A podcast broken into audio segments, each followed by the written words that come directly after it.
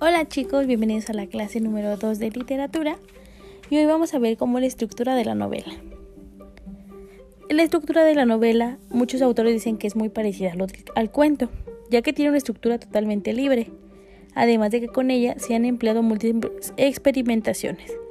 La base de su estructura narrativa es opuesta a la del cuento. La novela tiene pluralidad, diversidad, a diferencia del cuento que se representa en una totalidad.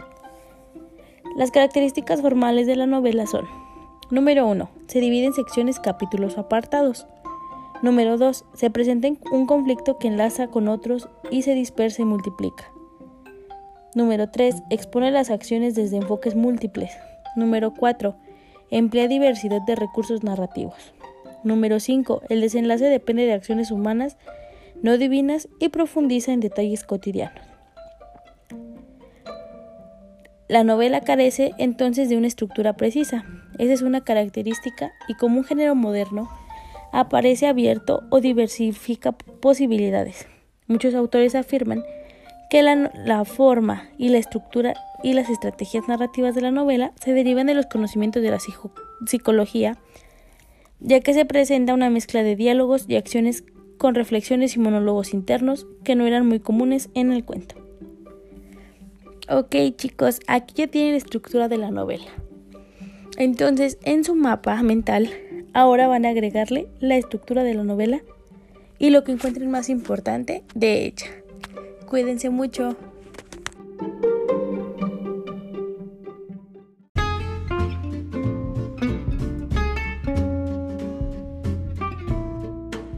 Hola chicos, ¿cómo están? Hoy vamos a ver la trama de la novela.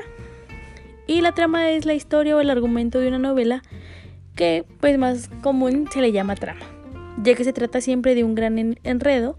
En la novela hay un conflicto central que toca directamente al protagonista, pero que siempre está envuelto en múltiples conflictos.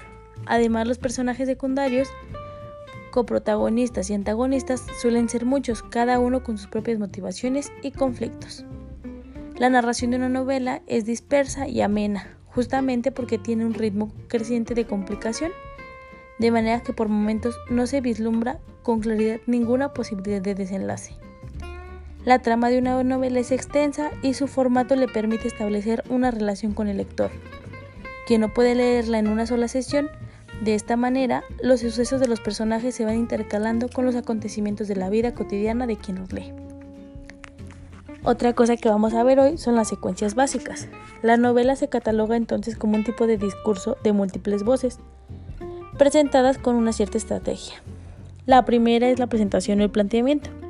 Al inicio del texto, por medio de la descripción, diálogos y acciones, la novela introduce al lector en el ambiente del relato muestra los hábitos y el entorno, el contexto social, antes que presentar de manera directa personajes o conflicto. Número 2. Los personajes. La novela enseguida deja ver a sus personajes, más, más que nada lo hace de forma gradual, sin presentarlos. Manifiesta sus cualidades por medio de pensamientos, acciones y los protagonistas muestran al menos dos atributos que permiten caracterizarlos, pero a la vez se hace notar un conflicto de tensión. Número 3. Los conflictos. La novela presenta conflictos secundarios que a su vez revelan y transforman el carácter del protagonista y la situación general que predomina en el relato.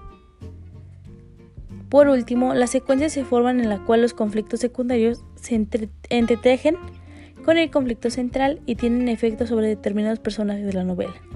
Lo más importante, generan el ritmo de acción con el que el lector va guiándose y con el que va involucrando emocionalmente con la novela.